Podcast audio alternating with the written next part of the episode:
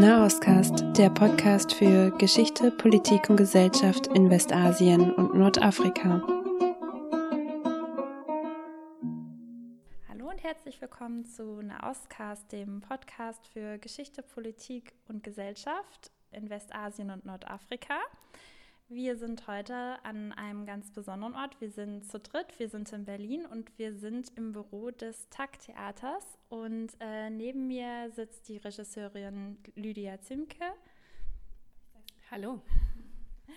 Und zu meiner Linken sitzt Carlotta. Hallo.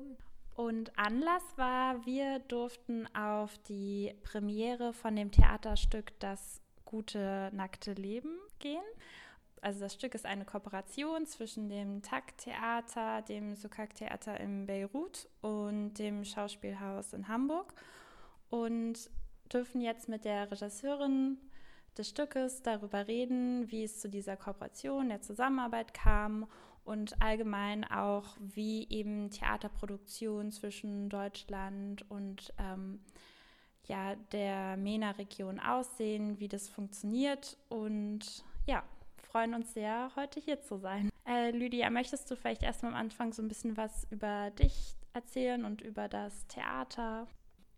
Hallo nochmal. Das Theateraufbau Kreuzberg, kurz TAG, ähm, hat sich im Januar 2018 neu formiert. Äh, es wurden vier Kollektive äh, vorgeschlagen, es zusammen zu leiten. Und das sind alles praktizierende KünstlerInnen Daher ist es eine besondere Form des kollektiven Leitens, also aus der künstlerischen Perspektive heraus. Ähm, und wir haben Rollen entwickelt, die wichtig sind für die Theaterleitung, die rotieren können, äh, sodass ich zum Beispiel immer mal woanders Regie führen kann und das dann trotzdem weiterläuft.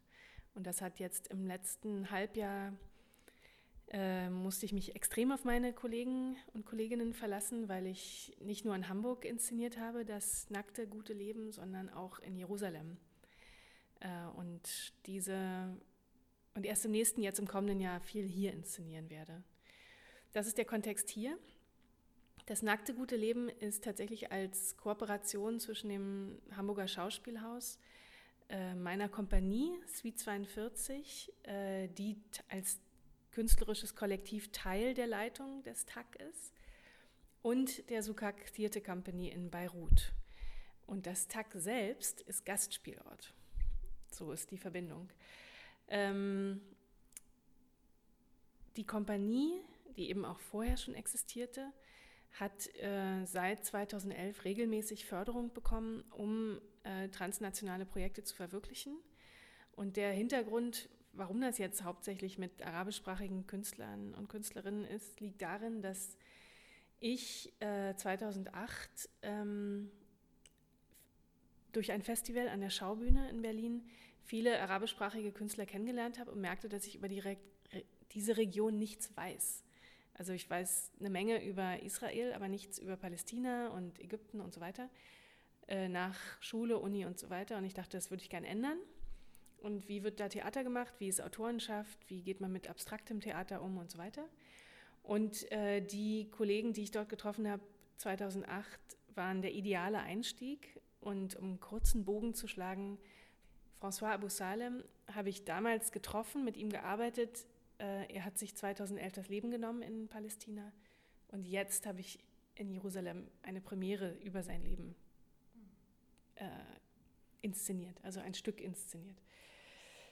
Ähm, das Interesse wurde dann, äh, konnte im Grunde gestillt werden, weil ich 2010 ein Stipendium bekommen habe vom British Council, um ein Jahr zu machen, was ich will. Gibt es nie wieder, völliger Quatsch. Also das war für uns 30 Teilnehmende, was großartig. Und die meisten kamen eben aus oder alle arabischsprachigen Länder waren beteiligt, außerdem Westeuropa und äh, Nordafrika. Und ähm, mein Glück war, dass die Künstler und Künstlerinnen, die aus diesen Ländern beteiligt waren, alle Theaterleute waren. Und damit konnte ich direkt äh, ins Herz der Theaterszene des Libanon, Syriens, Jordaniens, Palästinas, Ägyptens und Marokko erstmal Äh, Algerien kam später. Tunesien lasse ich mir noch offen bis jetzt. Ähm, und äh, um auch, also die, die Teilnehmerin aus dem Libanon damals war Maya Spieb, die jetzt Mitleiterin des, oder damals auch schon war, des Sukak-Ensembles ist. Äh, das heißt, unsere Zusammenarbeit begann damals und hat eben heute diese Blüte sozusagen. Ne? Und äh, gleichzeitig, wir wissen ja alle, dass besonders 2011 äh, eine Menge Scheiße passiert ist oder eine Menge schwierige Bewegungen losgingen, ähm, Revolutionen losgingen, Kriege wieder aufgenommen wurden, weitergeführt wurden, angefangen wurden in der Region. Und das geht dann interessanterweise einher mit einer sehr regen Förderpolitik in der Kultur. Das heißt, äh, davon haben wir profitiert. Also erst wurden von der Kulturstiftung des Bundes, vom Internationalen Theaterinstitut, ITI, äh, von der Robert Bosch Stiftung, von vielen verschiedenen Ecken gab es äh, Fonds für transnationale Zusammenarbeit, besonders mit den Ländern äh, aus Westasien und Nordafrika oder MENA-Region. und die haben wir dann alle bekommen, nacheinander und immer wieder. Und die Zusammenarbeit war immer fruchtbar, immer sehr angenehm, äh, sehr stimulierend, äh, sinnlich. Äh, und deswegen hat es mit zum Beispiel mit dem Daba-Theater in Marokko zu mehreren Kooperationen geführt, mit Sukak halt zu kontinuierlicher Zusammenarbeit, äh, mit ägyptischen Einzelkünstlern. Also man ist dann in so einer Turnus drin, dass man sich immer auf Festivals sieht oder in verschiedenen Förderprogrammen an verschiedenen Orten der Welt sich trifft und so. Und das ist jetzt sehr, sehr ausgeprägt ähm, sodass ich auch, ich bin sozusagen in Deutschland Ansprechpartnerin für sehr viele Künstler aus der Region, die herkommen, aus offensichtlichen Gründen. Ähm, und auch für sehr viele Theater, die Leute suchen, die hergekommen sind. Also die gerne Künstler unterstützen würden oder auch Auflagen bekommen haben, äh, Künstler und Künstlerinnen aus diesen Regionen äh, einzubinden. Und da bin ich jetzt so ein, irgendwie so eine kleine Plattform geworden dafür äh, weil ich die irgendwie alle kenne. Ne? Es gibt da einige davon in Deutschland, aber ich gehöre eben dazu, aus diesen vielen Zusammenarbeiten. Ähm, ja, und jetzt gibt es, würde ich sagen, drei Sachen zu sagen in diesem Zusammenhang. Einerseits äh, hören diese Förderprogramme gerade alle auf und man ist in der Evaluation, was war gut daran, was braucht man weiter, wie sollte man es abwandeln. Ähm, außerdem äh, sind wir immer mehr bemüht, eben mit Sukak, aber auch mit anderen, äh, die äh, Zusammenarbeiten zu entexotisieren. Ähm, in, also da können wir beim nackten guten Leben nochmal speziell drüber sprechen. Und es ist eben auch die verrückte Situation, dass viele äh, einflussreiche Künstler und Künstlerinnen aus Syrien, aber auch aus Palästina, aus Algerien, aus Marokko hierher kommen, um hier zu leben und zu arbeiten und ihre Stimmen in ihren Herkunftsländern fehlen. Und wir jetzt daran arbeiten, Förderungen zu akquirieren, die, die Arbeiten, die hier entstehen, zurückzubringen in die Region.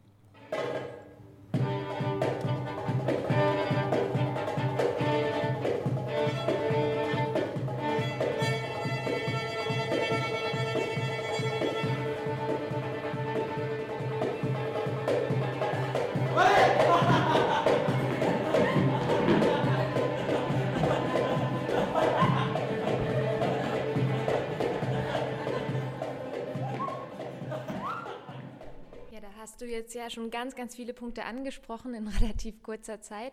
Ähm, was ich mich dann auch mal frage in diesen transnationalen Zusammenarbeiten sind A, so Herausforderungen, gerade Theater ist ja auch ganz viel Sprache und unterschiedliche ähm, Literatur, durch die man geprägt ist, wie äh, du das empfindest und wie ihr damit umgeht. Ähm, und auf einer zweiten Ebene, auf einer logistisch, finanziell, strukturellen Ebene, ähm, wie empfindest du das? Äh, du hast jetzt ganz viel von Förderprogrammen gesprochen, die eben in den letzten Jahren dann auch nach den arabischen Revolutionen irgendwie entstanden sind und groß geworden sind.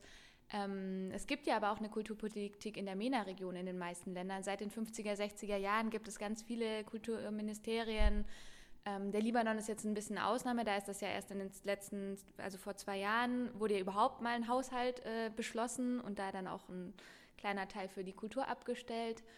Ähm, findet sich das dann auch in euren Kooperationen wieder oder ist es wirklich sehr Deutschland finanziert, EU finanziert? Und wie geht, gehst du dann mit diesem Machtgefälle um? Also so du als ähm, weiße Europäerin, die das Geld bringt und ähm, vielleicht dann auch eben eine andere Position hat. Ähm, die Sprache ist ähm, ein Faszinosum, immer die ganze Zeit. Ähm, der Kolonialismus hat dazu geführt, dass äh, unsere Partner und Partnerinnen Französisch sprechen und Englisch, was wiederum dazu führt, dass mein Arabisch immer noch nicht, nicht gut genug ist. Äh, das heißt, Verständigung war nie ein Problem. Also wir sprechen hauptsächlich Französisch äh, in Nordafrika und im Libanon und sonst Englisch. Und ähm, die Leute, die wir treffen, sind sehr gut äh, ausgebildet und also das bis hin zu Schülerinnen aus Gaza, die sehr gut Englisch sprechen. Ähm, das ist sowieso ein Phänomen, dass man auf Leute trifft, die sowohl ihren eigenen kulturellen Hintergrund kennen, aber auch meinen. Und mir geht es nicht so. Also ich kenne ihren zu wenig oder bin immer noch hinterher.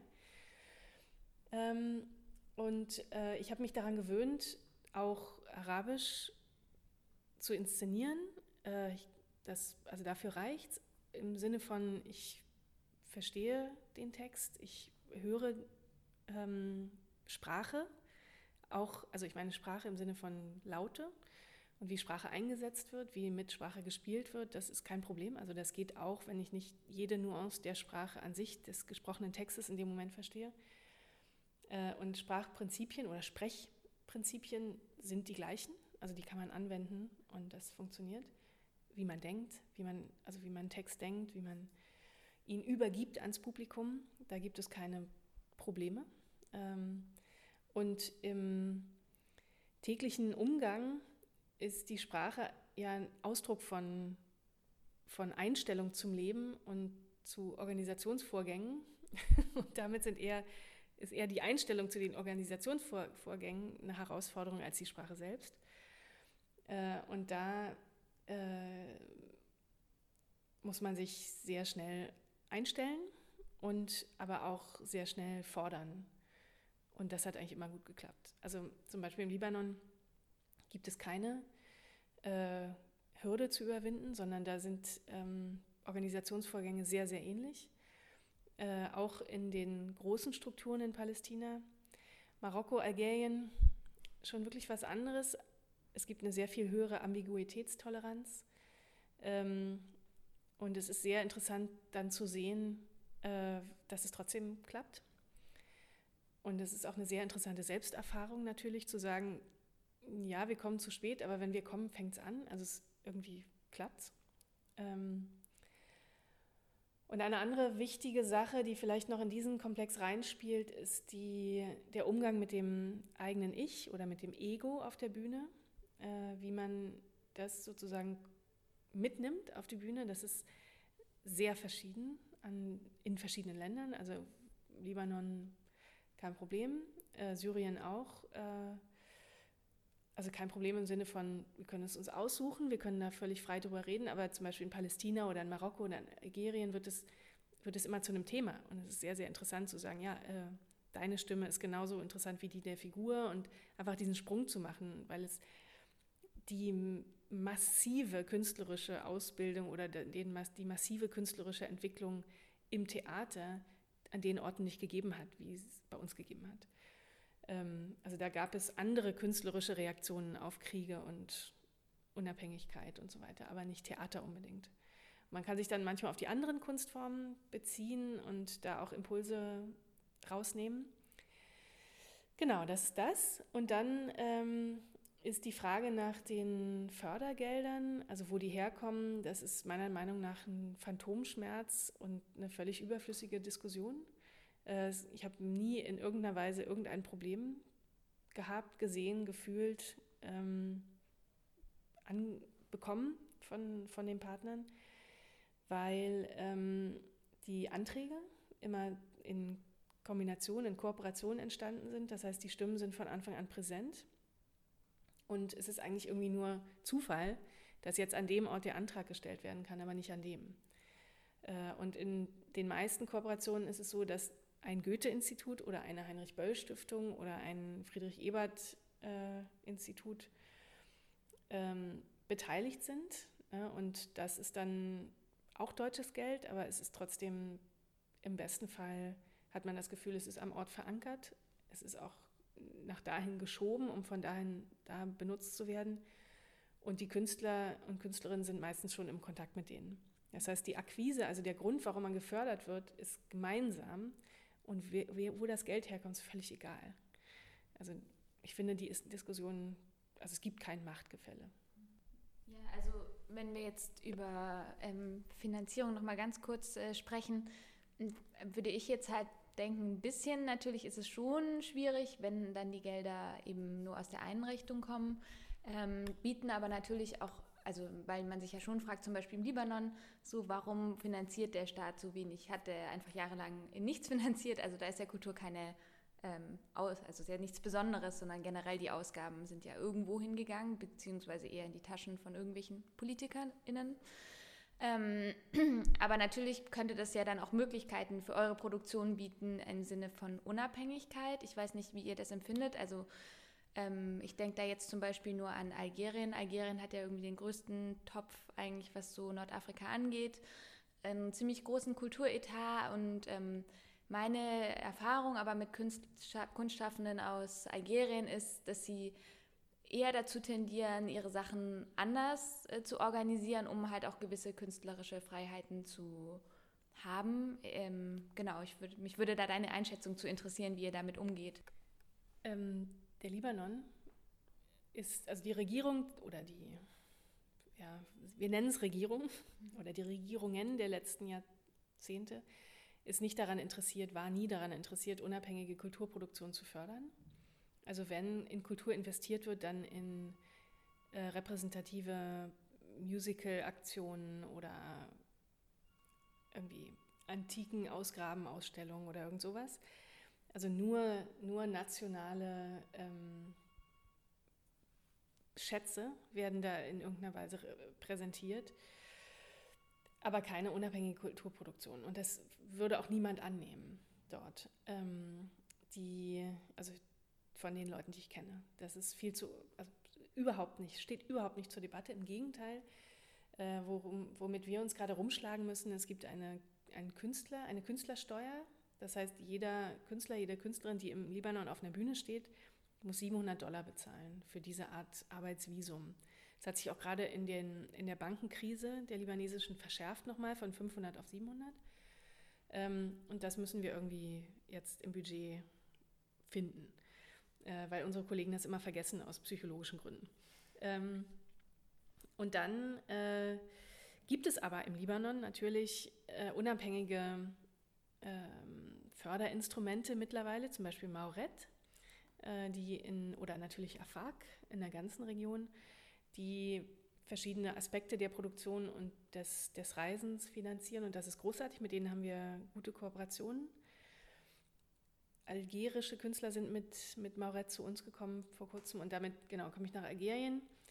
Meine ganz besonders spezielle Erfahrung mit der algerischen Regierung und dem Kulturminister ist folgende.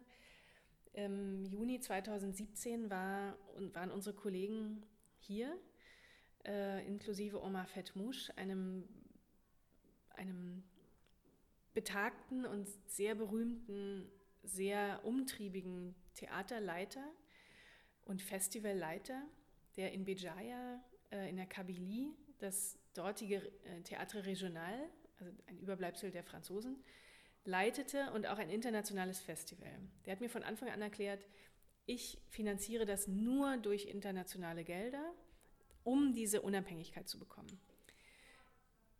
Während wir dann im Juni 2017 hier zu Mittag aßen am Oranienplatz, äh, bekommt er einen Anruf, dass sein Büro einen Fax bekommen hat vom Kulturminister, dass er mit sofortiger Wirkung aller Ämter enthoben ist. Äh, also Festival, Theater, alles weg. Es ist ein neuer Kulturminister gekommen, der nicht mal Französisch spricht, also sehr, sehr, sehr national eingestellt ist.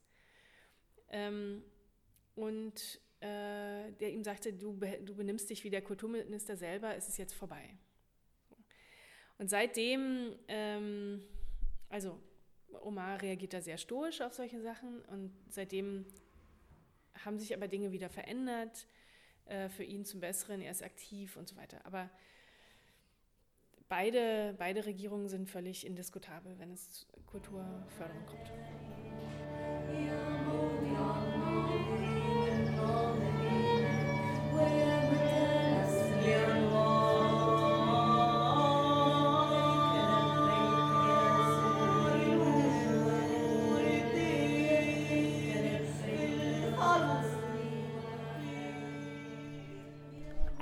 Unabhängig heißt in dem Sinne unabhängig vom, vom staatlicher ähm, Förderung, nicht weil der Staat nicht gerne äh, vielleicht in Theaterstücke rein, also fördern würde, sondern ähm, weil es natürlich dann auch in eine bestimmte politische Richtung geht. Das heißt, wir reden dann hier auch über mögliche Zensur, die dann stattfinden würde, wenn es eben natürlich auch in einen politisch kritischen Bereich geht. Das war jetzt sehr kompliziert gestellt, die Frage, aber ich glaube, du weißt, worauf, also was ich meine. Ja, es ist leider ganz einfach. Ähm, denn die Gesellschaft ist nicht so aufgebaut, dass sie äh, sich über Kultur definiert oder über Kunst und freies Suchen einer Identität durch, in Kunst sich zu einem Stück weit definiert. Das ist nicht angelegt, das ist nicht gewollt. Es ist nicht gewollt, äh, dass es zu einer freien Meinungsäußerung kommt und zu einer freien Meinungsbildung und dadurch sind alle Instrumentarien, die dahin führen könnten, also freier Journalismus, Kunstproduktion, äh, werden strategisch unterbunden. So einfach ist es. Also mhm. in beiden Ländern. Und es wird sich auf repräsentative Kunst beschränkt, die das nationale Unternehmen, Unterfangen äh, fördern. Und es gibt überhaupt gar keine, äh, kein Verständnis, dass Steuern äh, Kunst und Kultur fördern sollten. Das ist nicht angelegt. Das ist weder in den denjenigen, die die wenigen Steuern zahlen, noch denen, die's, die sie verwalten. Das ist einfach nicht angelegt und nicht gewollt. Denn die Regierungen sind nicht, agieren nicht demokratisch. Ganz einfach. Da hätte ich jetzt noch eine ganz kurze Rückfrage, wenn wir eben über Zensuren und Grenzen ähm, sprechen, die dann da vielleicht aufgemacht werden. Hast, sind dir denn in deiner praktischen Arbeit vor Ort denn da Grenzen begegnet und wenn ja, in welcher Form? Ähm, Im Libanon ist es, ähm, ist es so, dass, der, dass Texte vorgelegt werden müssen. Und ähm, wir haben es aber noch nicht erlebt, dass ähm, Veranstaltungen besucht wurden. In Marokko ist es alles sehr. Ähm, Ganz gut. Texte werden vorgelegt dann vor ah, dem ja. Kulturministerium oder. Es gibt einen Ausschuss. Okay. Genau. Äh, werden vorgelegt, werden gelesen, werden äh, stattgegeben oder müssen verändert werden. In Marokko ist es alles sehr mauschelig, diese Sachen. Also da wird man auch mal irgendwie befragt, wer man so ist, was man da will. Das Goethe-Institut wird unter Druck gesetzt und vor allen Dingen gibt es äh, das Problem der Selbstzensur von KünstlerInnen und auch vom Publikum in Marokko. Und zwar nur in den Städten, nicht auf den Dörfern. Es ist ein großer Genuss, in marokkanischen Dörfern Kunst zu machen, weil die Leute viel offener sind, viel freier denken. Äh, in den Städten ist man im Grunde durch die Konventionen und ähm, die täglichen Herausforderungen, auch ökonomischen, einfach gebunden äh, an den König. Und äh, der König, also was dann passiert, eher ist so, Theater werden dann einfach geschlossen oder es werden äh, Diffamierungen in die Welt gesetzt, solche Sachen. Eher Ägypten ähm, ganz konkretes Beispiel, im, das war 2017, 18, äh, haben wir das Stück Faltet unsere Welt, das wir mit dem Gripstheater co-produziert haben, nach, in Alexandria und Kairo gespielt. Und das Szenario war äh, genauso, wie man sich es vorstellt. Also ich musste auch den Text einreichen. Der wurde dann, ähm, jede Seite, die gut war, wurde gestempelt. Und es wurden viele Stellen beanstandet. War ein Jugendstück trotzdem. Ähm, es mussten Szenen geändert werden. Also wir haben eine Liebesszene, die äh, interkonfessionell war, die mussten wir verändern. Ähm, und es gab viele Textstellen. Allerdings gab es in diesem Fall auch einen kleinen Stunt in der Vorstellung, insofern, dass der äh, Origami-Künstler, der auf der Bühne stand, ähm, mit dem Publikum Flieger gefaltet hat und sie dann aufgefordert hat, darauf zu schreiben, was Freiheit für sie bedeutet. Das steht nicht im Skript, also was sie dann aufschreiben. Äh, und, das, und dann äh, werfen die diese Flugzeuge auf die Bühne und damit spielen dann die Schauspieler. Das heißt, man kann das nicht vorhersagen. Äh, und tja, und dann wurde die, die Vorstellung in Kairo tatsächlich von als Studenten getarnten äh, Agenten besucht. Und die wollten dann auch das Skript haben und saßen dann da. Und daraufhin wurde, also nach dieser Erfahrung mit dem, wurde die Schulvorstellung in Alexandria untersagt. Und das Goethe-Institut in Kairo hat total Angst bekommen. Also diese, ich musste dann mich verpflichten, dass ich in der Schulvorstellung in Kairo im Goethe-Institut, zwar intern, deswegen konnte das niemand verbieten, dass ich da nicht über die Revolution rede, sondern über Revolution nennen oder keine Ahnung. Und äh, was sich dann aber immer herausstellt, ist, dass die Lehrerinnen total äh, auf unserer Seite sind, sind machen Sie mal, so bitte, ne, sprechen Sie darüber und so weiter. Und das war sehr interessant, die Situation. Und in Alexandria äh, haben wir es dann geschafft, dass die Lehrerinnen der Schüler, die dann nicht kommen durften, die Schüler aber informiert haben. Und die sind dann privat gekommen am Abend. Und wir haben noch eine extra Vorstellung gespielt. Also so sind wir das umgangen. Und zwar, das ist auch eine ganz normale Situation in einem christlichen, also einem Jesuitencenter, Zentrum, gibt es eins in Kairo, eins in Alexandria. Und die sind ähm, freier in dem, was sie zeigen. Ähm, weil sie auch keinen Eintritt nehmen, weil es sozusagen eine Versammlung ist und so weiter. Nur auf Einladung kommt man, dass diesen, diese Klausel gibt es auch im Libanon. Äh, und dann wird es nicht, ist es nicht öffentlich und dann kann es nicht so einfach zensiert werden. Und so, so haben wir es dann geschafft. Und zwar sehr schön, ich war jetzt gerade drei Tage da und es sprechen uns immer Leute darauf an, also dass es nachwirkt, dieses Stück. Aber fürs Goethe-Institut sowohl in, in Kairo als auch in Alexandria war es ein Albtraum oder war sozusagen eine neue Stufe erreicht worden, äh, dessen, womit sie sich jetzt auseinandersetzen müssen. Und das, die, die Leiterin in Alexandria sagte mir, sie muss viel mehr im Vorfeld die Dinge erklären, die ganze Jahresplanung mit den Schulen offenlegen und kann ganz schlecht spontan reagieren.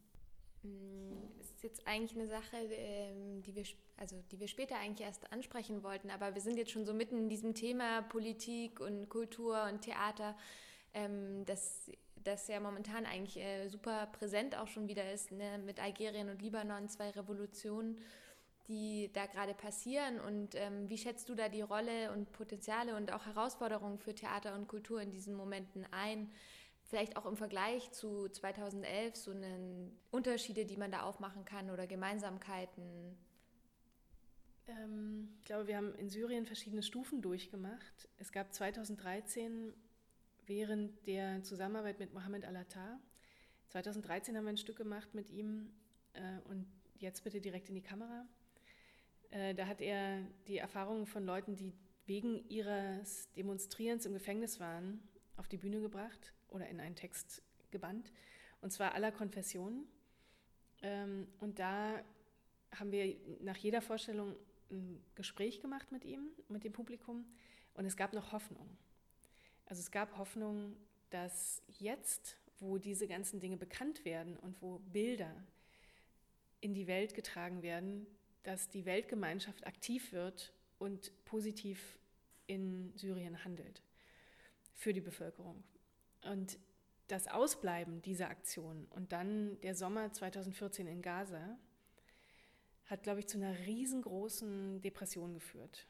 Ähm, also einer riesengroßen Enttäuschung bei allen Künstlern, Künstlerinnen, die ich kenne, ähm, bei einer kompletten Traumatisierung der Bevölkerung und äh, Ägypten auch. Also in Ägypten ist die, ist die, die, der Kater, also das Hangover nach der Revolution so grundlegend und schrecklich, dass eben bis heute Leute wirklich, also die Jugendlichen, jetzt erwachseneren Leute, äh, sind immer noch wie vor den Kopf gestoßen, dass es alles schiefgegangen ist, dass sich, dass sich nichts daraus entwickelt hat, dass sie wieder in einer Militärregierung ähm, sind und so weiter. Ist furchtbar ähm, und es führt nicht zu gesteigerter Kunstproduktion. Also warum auch? Ähm, unsere, ich kann, ich kann sozusagen immer nur für uns sprechen, unsere Perspektive oder unser, unser Wille, 2011 anzufangen, diese Geschichten zu erzählen, war einfach diese Geschichten zu erzählen. Und zwar nicht ganz direkt ähm, aus dem Jetzt gegriffen, sondern aus der Region. Und die Idee war immer zu sagen, wir machen das auf Deutsch mit einem deutschen Ensemble, äh, weil man das so behandeln sollte wie ein russisches Stück oder ein norwegisches Stück oder keine Ahnung. Da fragt man ja auch nicht so sehr, was der kulturelle Kontext ist. Und das hat zu einem guten Teil funktioniert, dass man eben durch die deutsche Sprache sehr nah rankam und plötzlich dachte, na klar, die Gefangenen in einem israelischen Gefängnis, ich kann mich damit identifizieren, wenn ich das gemacht hätte und so weiter. Ähm, und die marokkanischen Geschichten waren insofern äh, auch sehr eingängig, weil sie sehr fragmentarisch waren. Also auch diese Erkenntnis, dass die Autoren äh, und Autorinnen nicht, nicht sehr konventionell schreiben, ist immer, war immer sehr bemerkenswert für Presse und Publikum. Und für mich sehr wichtig, weil es Spaß macht, das zu machen und Spaß macht, das zu zeigen und zu sagen, so hier, äh, die Kunst ist wichtiger als der Inhalt. Ähm, denn das würde ich eigentlich am allerliebsten machen, äh, ein bisschen wegkommen von, der, von dem ganzen Inhalt. Mich nervt unglaublich, dass ich meine, wir haben das auch gemacht oder machen das immer noch, dass wir sehr viel Themen verhandeln, äh, versuchen Bewusstsein für bestimmte Aspekte des Lebens zu schaffen.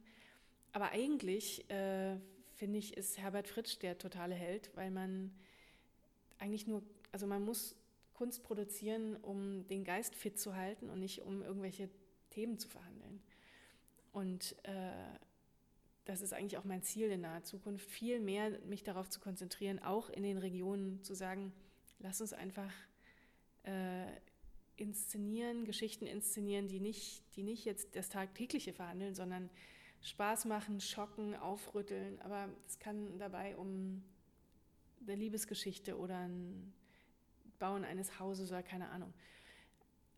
Ne? Also es muss nicht mich nervt das ziemlich, dass das besonders das deutsche Theater so wahnsinnig dokumentarisch, journalistisch geworden ist im letzten Jahrzehnt, dass auch die Förderung total dahin geht, ähm, dass natürlich ähm, Minderheitendiskurse sehr viel ähm, gefördert werden, ist natürlich großartig, aber ich halte es für eine Übergangsphase und also ich hoffe, es ist eine Übergangsphase, damit Kunst wieder Überfluss sein kann, also überflüssig sein kann und nicht irgendwie als wahnsinnig, not also es ist natürlich notwendig, aber man darf es nicht die ganze Zeit sagen und merken, sondern es muss, müssen Dinge gefördert werden, die, die uns irgendwie stimulieren, aber nicht nur Dinge gefördert werden, äh, die jetzt Dinge erklären. عندها تسمعيني؟ وين انت مش الله هلا وقت جابت الاحداث انت وين بالبيت هاي ولا وين بالضبط؟ كيف الوضع عندك؟ كيف الوضع في بيروت؟ شو هاي Also sie er ist Journalist in Berlin. Sie ist eine Chefin. Seit zwei Wochen hat sie versucht, ihn zu erreichen, aber, ganz Deutschland befindet sich im Ausnahmezustand. Das Internet bricht dauernd zusammen, man kann niemanden erreichen. Ja, also, es gibt Anschläge in Berlin, in ganz Deutschland. Leute werden verhaftet auf den Straßen, werden, werden festgehalten in irgendwelchen Spezialgefängnissen.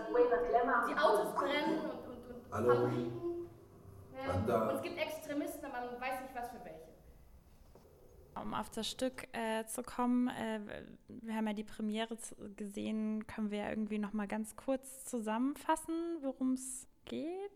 Ja, es ist ja im Prinzip so ein bisschen eine zu Vorausschau, so wie Menschen sich anpassen können an die Herausforderungen, insbesondere was eigentlich so Klimawandel an, angeht, aber mit so einem Rückblick auch an bisherige Katastrophenszenarien, die Menschen, den Menschen sich schon stellen mussten, im Rückzug äh, jetzt auf einen drohenden Atomkrieg wurde ja ganz oft dieser Vergleich gezogen und äh, dass man dann irgendwelche Bunker baut und sich sichere Häfen sucht. Und der in, im Rahmen des Theaterstücks war ja so eine Idee des sicheren Hafens, so die Menschheit muss wieder ins Meer wandeln und mutieren. Oder muss sie vielleicht übers Meer wandeln und ähm, von Deutschland fliehen in den Libanon, der zu dem Zeitpunkt dann vielleicht der einzig sichere Ort ist. Waren ganz viele Denkanstöße, die uns dazu auch ein bisschen bewogen haben, dann zu überlegen, okay, brauchen wir alle 30 Jahre wieder so ein Krisenszenario, ähm, um eine Politisierung der Menschen auch zu bekommen, dass sie sich Gedanken machen, wie sie eben ihr Leben leben wollen und auch Zukunft gestalten wollen. Mit dem Gedanken sind wir als Publikum, glaube ich, so rausgegangen und haben auch noch sehr viel diskutiert. Ja, genau, und haben uns aber auch in dem Rahmen gefragt, ähm, so dieser Bezug Libanon, Deutschland, wie spielt der da rein? Und es, also kam es dazu, wenn jetzt gerade mit dem Rückzug, äh, Rückbezug auf den, äh, diese Atomproblematik uns zum Beispiel der Iran oder so als auch ein sehr passendes Kooperationsland in den Kopf gekommen wäre.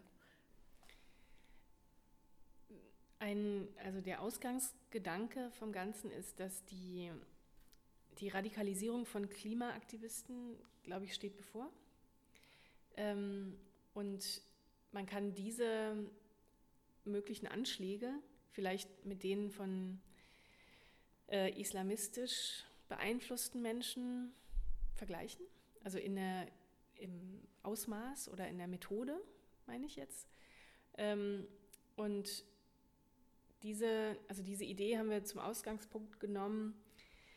Also Frankreich hatte die letzten Jahre schon Notstandsgesetze oder Ausnahmezustand sozusagen, die den Staat zu drastischeren Maßnahmen befähigt. Ähm, und auch, ich meine, das Klimapaket wurde verabschiedet, während wir geprobt haben und die, es weist nichts darauf hin, dass man irgendwie progressiv mit dieser neuen Herausforderung umgehen wird, sondern die Idee ist, wenn, wenn es zu Anschlägen kommt, dann wird der Staat scharf reagieren, nämlich mit Methoden, die im Libanon gang und gäbe sind. Das ist, der, das ist die Verbindung. Und die Kollegen, die im Video zu sehen sind, also ne, der Journalist, der in Berlin stationiert ist, berichtet seiner Chefin im Libanon, was passiert, äh, nämlich, dass es eben Anschläge, Extremisten gibt, man versteht es aber nicht, Al Jazeera berichtet und so weiter. Ähm, und Leute werden eingesperrt, also werden von der Straße einfach eingesperrt, Dinge, Internet wird geblockt und so weiter. Also Dinge, die in der Region, also besonders im Libanon, völlig normal sind, könnten hier sehr schnell passieren. So, das ist die Realität und darauf, damit wollten wir spielen, also auch einfach mal diese Sache umdrehen und denken, wie absurd ist das denn? Aber so absurd ist es gar nicht. Ähm, und dann ist in der, in der Problematik des Klimawandels der, schnell der Gedanke aufgekommen, also in der ursprünglichen Idee äh, zum Stück war immer die die Zeitschiene 1962 bis 2080 angelegt. Und äh, der Bunker, der auf der Bühne ist, der stammt aus der Zeit 1962, weil es ganz real zu dieser Zeit Bunkerbauten gab. Nämlich, also alles, der Text ist original, ist nichts ausgedacht. Es wurden Familienbunker verkauft, installiert und benutzt. Äh, und uns hat dabei interessiert, und man findet die, ich, find, ich habe sowas auch in der Nachbarschaft. So, also man findet die heute noch. Und äh, es gibt heute sehr viele Leute, die ähm, sich Bunkerplätze kaufen in großen Anlagen. Also es gibt in Deutschland riesengroße unterirdische Anlagen, da kann man sich für 20.000 Euro einen Platz, nee, 30.000 für einen Erwachsenen, 20.000 für ein Kind, einen Platz kaufen. Wenn es irgendeine Art von Apokalypse gibt, ist man dort sicher. Es gibt da Bars, Swimmingpools, alles Mögliche wenn man ein bisschen recherchiert, ist es wirklich sehr beeindruckend. Und es gibt natürlich die sogenannten Prepper, äh, die solche Bunkeranlagen für sich selbst bauen, ähm, sich vorbereiten und sich abschotten von, vom Rest der Gesellschaft. Das ist auch so eine semi-produktive Art, damit umzugehen. Ähm, und wir wollten darauf hinweisen, dass diese Bunker gebaut wurden zu einer Zeit, wo die, also oder sagen wir mal, die Atomkatastrophe war, eine, war ein Event, also ein greifbares Ereignis. Ähm, wenn man es überlebt, dann muss man irgendwie damit umgehen und wenn nicht, dann nicht. Ne? Aber es war so zeitlich, äh, kann man es sehr gut fassen. Es passiert und dann ist es passiert. Die Klimakatastrophe passiert schon lange und sehr langsam. und man merkt es nicht, wenn man sich nicht aktiv damit beschäftigt. Oder man wird es irgendwann merken, aber auch nur stufenweise. Also dieser, dieser Unterschied hat uns interessiert. Ähm, und der, äh, der betrifft uns natürlich alle. So, aber aus diesem Grund ähm, war uns wichtig, einen Blick nach innen zu werfen. Also wie geht die deutsche Gesellschaft damit um? Ähm, was, und dann, dann sind wir sehr schnell an Grenzen gestoßen und dachten, wir können jetzt keine wissenschaftlichen äh, Thesen hier ausbreiten. Also wozu auch, die kann man woanders nachlesen. Es gab noch ein anderes Szenario, in dem wir imaginierten, wie es wäre, wenn man einen Algorithmus einsetzt, der das Leben organisiert. Also man sagt, okay, man möchte, dass der Planet überlebt. Und äh, der, der Computer errechnet dann alle Wege, die man so hat, äh, wie Autos äh, geteilt werden, wie, wie, wie Essen verteilt wird und so weiter, Energieversorgung. Und ach so, übrigens, vier Milliarden müssen, muss man ausschließen. So, also was ist die Entscheidung? Ne? Gehen irgendwie alle drauf langsam oder einige auf diese und jene, also gibt es dann irgendwann den, die Statusunterschiede und äh, Menschen sind halt auf der guten Seite und auf der schlechten Seite? Oder kann man als Menschheit irgendwie eine produktive Entscheidung treffen und sagen, also wir würden gerne die Spezies erhalten und auch viele andere und den Planeten auch noch, aber dafür müssen wir uns halbieren. Okay, ähm, wie geht man damit um? Solche hatten wir auch noch gedacht. Und letztendlich finden wir uns ja jetzt hier in einer Art Gefängnis wieder, ähm, wo sich aber am Ende herausstellt, dass es ein Experiment ist, ähm, wie man zu einer vielleicht auch Donna Haraway-artigen Symbiose von Mensch und Pflanze kommen kann, die dann tatsächlich äh, die Apokalypse überleben und in der Zukunft sorgenfrei Godard-Texte rezitieren. Ähm, vielleicht dazu, wir waren einem libanesischen Freund in dem äh, Stück und er meinte dann zu uns, ähm, er hätte zum Schluss nicht mehr, also es gab ja auch einen arabischen Untertitel und ähm, er kann aber auch ganz gut Deutsch, aber er meinte, er hätte das dann zum Schluss nicht mehr ganz verstanden, weil sein Fußhaar wäre leider nicht gut genug gewesen, um diese, weil wir gerade gesagt hast, um diese ähm, philosophischen Ausschweifungen so äh, mitzubekommen, ja. Aber ich fand es auch auf Deutsch schwierig, so teilweise zu folgen. Ähm, ja. Ich werde mal anregen, dass das nicht, ich habe irgendwann, ich erinnere mich, dass es Fussa ist, aber ich würde mal anregen, dass es vielleicht Dialekt wird. Also warum nicht? Ähm, ja, also gerade wenn wir eben zu diesem ne, sehr großen Thema Klimafragen äh, kommen, würde mich auch interessieren, wie genau konkret an diesem Stück dann die äh, Zusammenarbeit mit dem Libanon stattgefunden hat. Welchen Raum kann, können solche Klimafragen aktuell bei, der, bei den revolutionären Bewegungen da überhaupt einnehmen und ähm, genau wie äh, haben deine libanesischen KollegInnen darauf reagiert, als es dann darum ging, jetzt konkret an diesem Stück zu arbeiten, während sie vielleicht mit ganz anderen Fragen gerade beschäftigt sind, wenn sie das sind. Das wäre jetzt die Frage, auch natürlich. Ja, sie sind ähm, im Streik seit äh, zwei Monaten und sind die ganze Zeit auf der Straße. Und dieser Streik ist aber irgendwie auch Ausdruck einer Lebensrealität, die die letzten, also seit ich sie kenne, anhält. Also konstante, ähm, konstanter Widerstand gegen eine Situation, die völlig absurd ist, also eine Lebensrealität, die völlig absurd ist, eben in diesen mafiösen Strukturen vor Ort.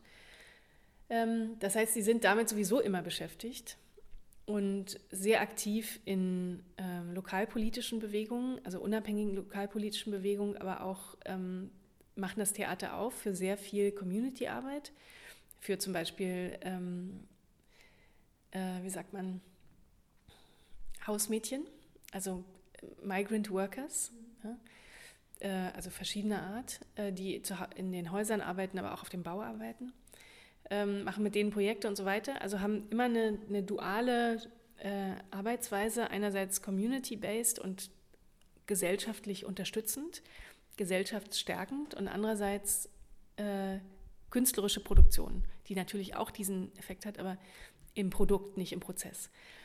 Ähm, und das Klima ist für sie komplett ein Thema, weil auch Beirut eine Küstenstadt ist, aber sie haben keinen Aktionsraum. Also sie können nicht äh, entscheiden, wie viel Abgase ausgestoßen werden, wie viel Produkt, also wie Produktherstellung und Transport funktioniert. Also da gibt es keinen Zugriff.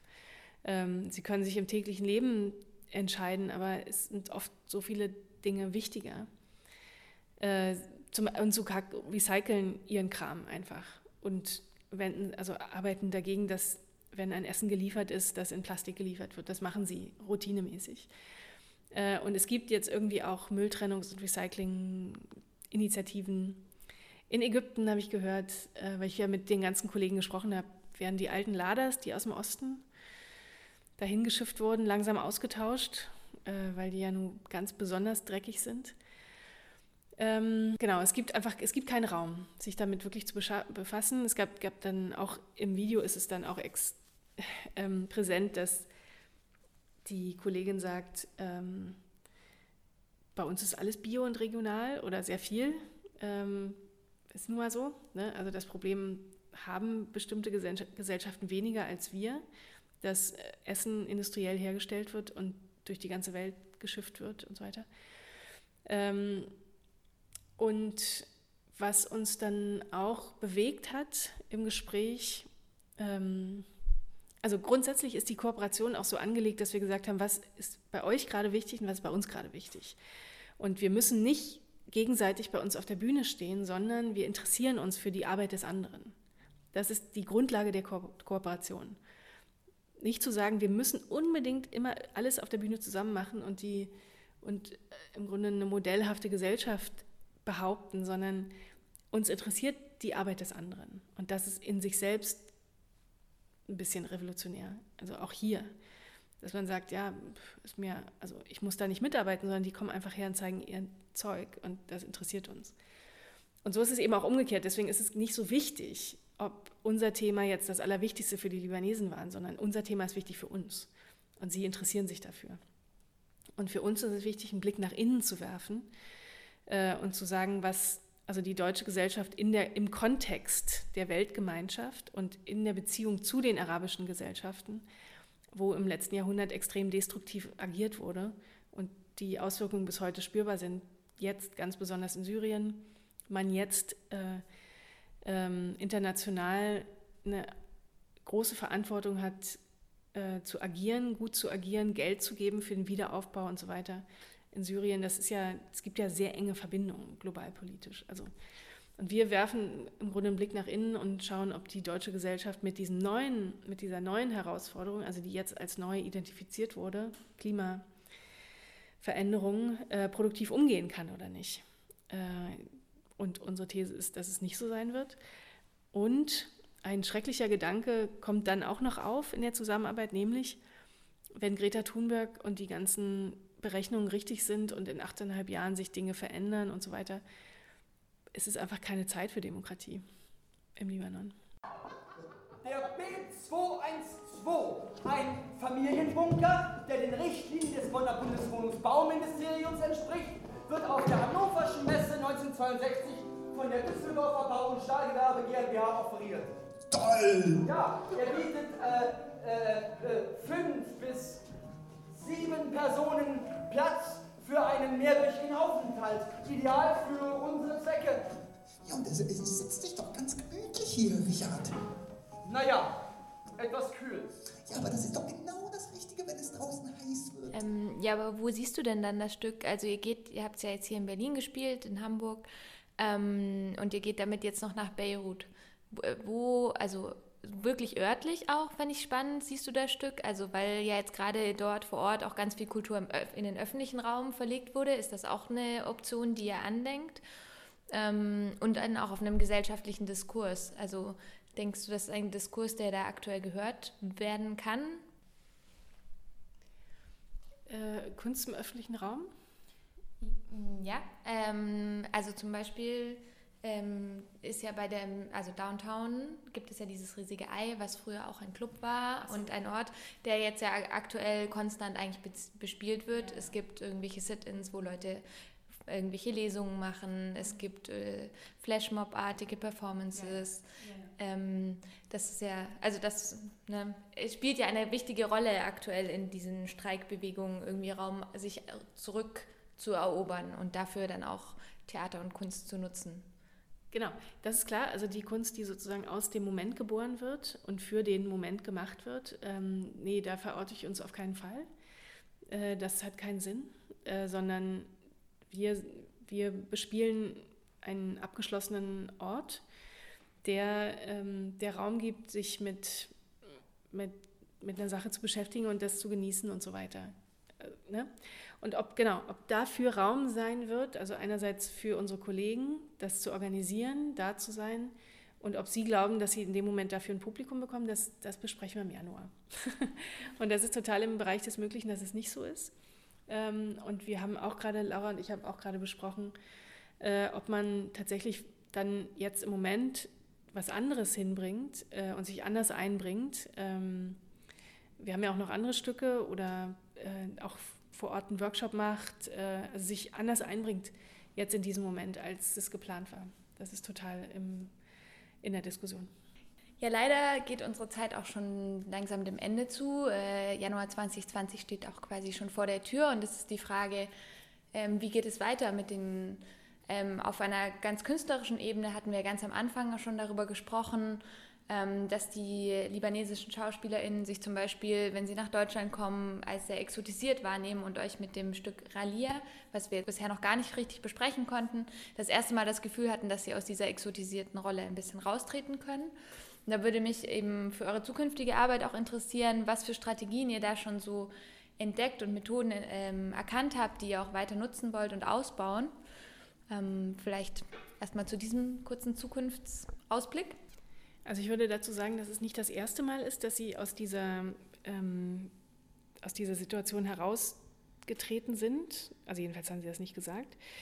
Ähm, was ich gesagt habe oder was, wo die Exotisierung stattfindet, ist eher in Kooperationen, also wenn verschiedene Leute auf der Bühne stehen. Ähm, und bei uns äh, war, die, war sozusagen das, der, der Übertrag in die deutsche Sprache immer sehr, sehr hilfreich und auch äh, eine Art von reduzierter Information im Vorfeld. Also wir haben immer versucht zu vermeiden, zu sagen, das ist das arabische bla bla bla. Oder jetzt kommen die Leute von da und erklären, also dass man einfach diese, denn das Interesse des Publikums ist ja sehr gut, positiv, ehrenhaft. Sie wollen etwas verstehen. Es ist der, das Problem ist, dass die Menschen denken, dass alle äh, ihre Region repräsentieren und jetzt äh, Religion, ähm, Gewalt und so weiter in sich tragen und das auch einfach so erklären können. Das ist falsch und diskriminierend. Das ist das Problem. Äh, und das hat uns immer wieder, also wir hatten zum Beispiel eine Aufführung Hussein 2014, 15 und der, es wurde in der Presse sehr groß berichtet, aber immer im Kontext der jungen Leute, die äh, Daesh beigetreten sind aus Deutschland, also um eine Art Heldentum zu suchen. Das war schwierig. Ähm, genau, und äh, die Zukunft ist nicht verheißungsvoll in keiner Hinsicht, außer der persönlichen Beziehung. Ähm, politisch wird es bei uns schwieriger, bei Ihnen schwieriger. Also ich habe immer mal im Libanon jetzt gesagt auf Konferenzen, äh, wir werden zur Krisenregion in Europa. Ich wurde noch ausgelacht, aber es wird so kommen. Ähm, und im Libanon, wer weiß, was jetzt passiert, aber eigentlich hat keiner irgendeine positive Prognose. Äh, das heißt auch, es wird immer schwieriger zu arbeiten, es wird immer schwieriger, Geld für etwas zu bekommen, was nicht direkt Themen verhandelt.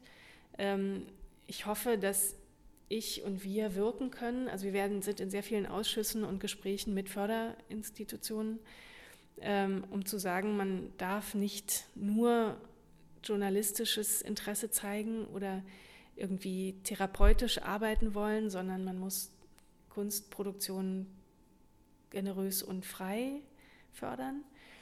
Ähm, aber wie gesagt, ich habe auch da wenig Hoffnung. ähm, genau. Und sonst die Zukunft geht einerseits dahin, dass wir weiter nach innen blicken in die deutsche Gesellschaft, nämlich mit einer Theaterserie, die eine Richterin in den Mittelpunkt stellt, die äh, eine, im Asylgericht arbeitet und durch die äh, Ereignisse der letzten Jahre in Deutschland nicht mehr Recht sprechen kann, also nicht mehr recht, äh, gerecht Recht sprechen kann äh, und zwar wegen verschiedener Verwaltungsrichtlinien. Und da haben wir ein sehr komplexes Szenario entworfen, um das zu verhandeln. Aber es ist sehr in der deutschen Gesellschaft verhaftetes, verhaftete Perspektive. Und gleichzeitig, ähm, also neben der Entwicklung von dem guten, nackten Leben, äh, entwickelt sich auch die, die Jerusalemer Produktion, die eine Kooperation ist mit verschiedenen äh, Nationalitäten auf der Bühne, die aber eine, also das Leben eines Künstlers verhandelt, der, äh, zu, der einen ungarischen Vater, französische Mutter hatte, sich entschieden hat, Palästinenser zu sein und dann dort die Theaterszene gegründet hat. Und das ist irgendwie auch alles ziemlich universell. Und die, es sind, wird Arabisch gesprochen, Deutsch, Französisch, Englisch und so weiter. Und das ist alles im Sinne des, ähm, des Theatermachers, über den es, um den es geht. Und deswegen funktioniert das irgendwie. Das andere Projekt, das auch sehr gut reinpasst in diesen Kontext jetzt, ist eine Kooperation mit dem syrischen Autoren Muda al-Haji, äh, mit dem Nationaltheater Weimar und dem Kunstfest Weimar. Und da wird, also es wird eine Repertoire, Repertoireproduktion aus einem syrischen Text im Deutschen mit einem deutschen Ensemble, das zufällig auch migrantische Wurzeln hat, zum Teil logischerweise, weil das die deutsche Gesellschaft repräsentiert. Ähm, und da wird es auch, also ist natürlich die Universalität der Entwicklung dieser Geschichte äh, ein Ziel und auch ähm, wird, glaube ich, auch einfach äh, so passieren. Ja, also wäre dann quasi dein Schritt auch, also deine Kritik am vorherigen sehr stark fokussierten dokumentarischen Theater, ähm, einfach die Geschichten, äh, die Geschichten auf so eine universelle Ebene zu heben und dadurch wieder die Kunst und das Künstlerische mehr in den Vordergrund als das Thema zu stellen? Habe ich das recht verstanden? Naja, äh, wir machen ja kein dokumentarisches Theater. Also ich meine, dass das dokumentarisches Theater an sich sehr, sehr viel Raum eingenommen hat und das Theater, was sich auch nicht als dokumentarisch versteht, sehr viel journalistischen Raum eingenommen hat im Sinne davon, dass es Inhalte und Informationen ähm, austeilt. Ja?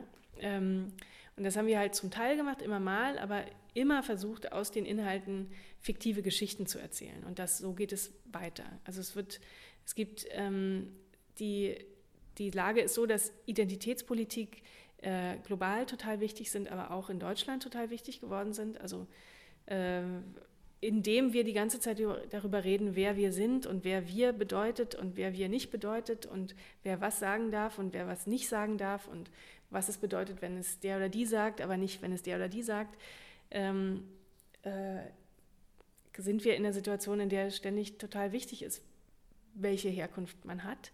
Und wenn einmal die Strukturen, also die benachteiligenden Strukturen überwunden sein werden, hoffentlich, kann man entweder, also kann man sich darauf konzentrieren, was gesagt hat und wird und nicht, wer es sagt. Und darauf freue ich mich und daran arbeiten wir mit. Ich brauche sie.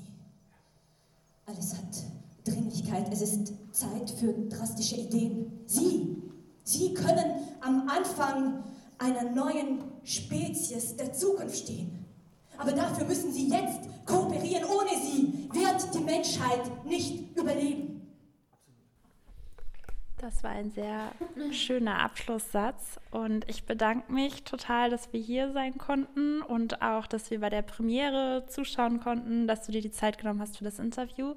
Ich habe sehr viel gelernt. Ich fand es eine wahnsinnig spannende Einsicht ähm, über ganz viele unterschiedliche Aspekte, ähm, sowohl Theater, Produktion, also hier in Deutschland, aber auch der Blick eben in die verschiedenen Länder, wo du warst, Marokko, Algerien, äh, Libanon, äh, Ägypten.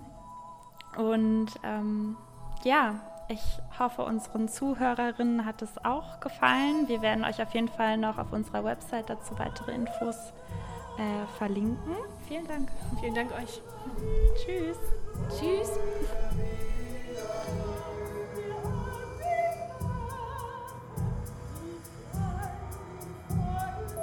I